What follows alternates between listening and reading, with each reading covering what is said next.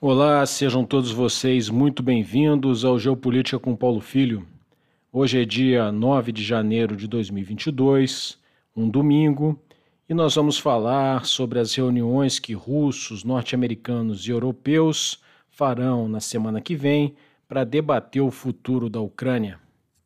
Amanhã, 10 de janeiro de 2022, começam as negociações entre os Estados Unidos e seus aliados de um lado e a Rússia de outro sobre a questão ucraniana.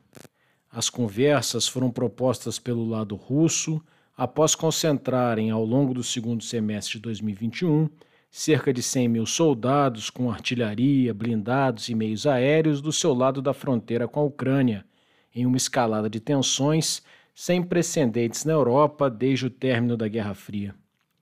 A Rússia se considera ameaçada pela existência de laços entre a OTAN e a Ucrânia mesmo que esses sejam informais.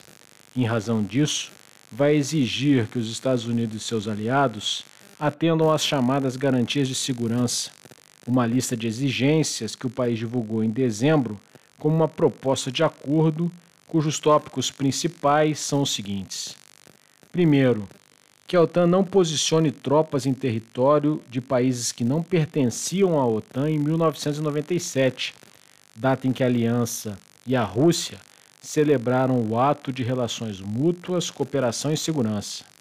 Segundo, o compromisso de não instalação de mísseis de curto e médio alcance que tenham a capacidade de atingir o território russo.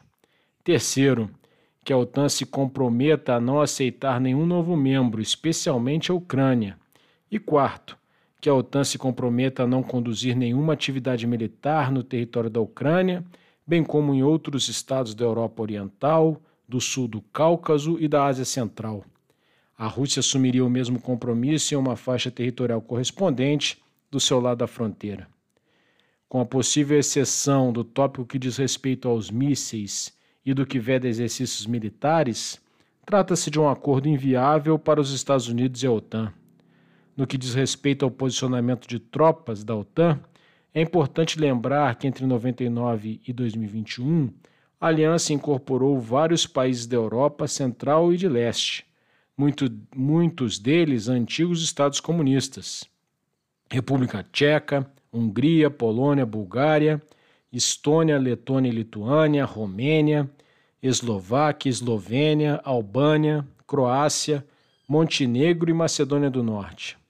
A anexação da Crimeia pela Rússia em 2014 motivou uma forte condenação dos países da OTAN e o envio de 5 mil soldados para bases militares na Estônia, Lituânia, Letônia, Polônia, Romênia e Bulgária.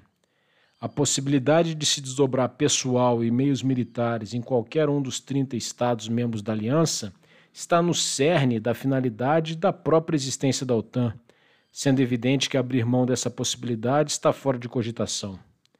Embora tal expressão não seja usada pelos russos, o que se está a assistir é uma tentativa do governo do presidente Putin de se estabelecer uma zona de influência sobre a qual o Ocidente se abstenha de atuar e cuja liderança caberia naturalmente aos russos.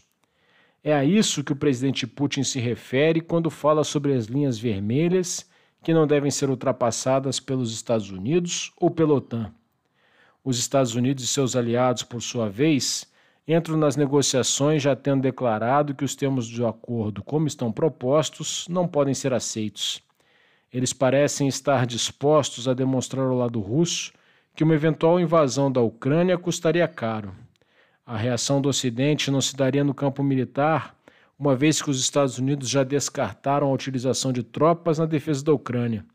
Entretanto, os ucranianos seriam apoiados militarmente com suprimentos, armas e munições Além disso, seriam impostos embargos econômicos nunca vistos, que vão desde a proibição de exportação de itens tecnológicos produzidos nos Estados Unidos ou cuja tecnologia pertence ao país, até a imposição de barreiras ao fluxo financeiro internacional, com a vedação do acesso dos russos ao sistema SWIFT de transferências financeiras internacionais.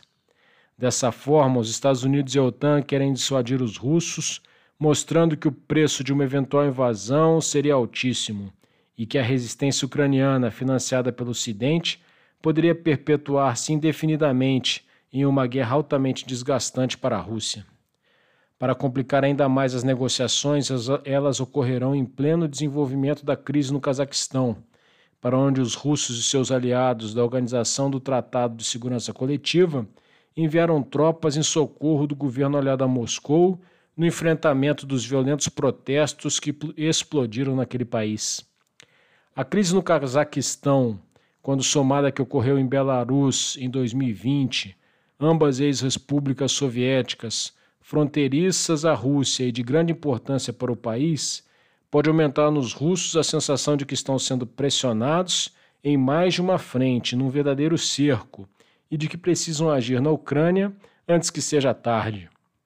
Semana que vem pode ser uma semana decisiva, não só para a Ucrânia, mas também para a Europa e para o futuro das relações entre as duas maiores potências militares do planeta. Se você ouviu este áudio até aqui, é porque esses assuntos geopolítica e liderança te interessam. Então, não deixe de acompanhar o blog do Paulo Filho e as nossas mídias sociais. Os endereços estão na descrição deste podcast. E se você acha o nosso trabalho relevante, reconhece as horas dedicadas à pesquisa e à formulação do conteúdo desse podcast e do nosso blog, você pode nos ajudar a manter este projeto de pé, tornando-se um apoiador. Veja no endereço paulofilho.net.br barra apoio blog as formas pelas quais esse apoio pode ser prestado. Então é isso, pessoal. Até a próxima. Tchau.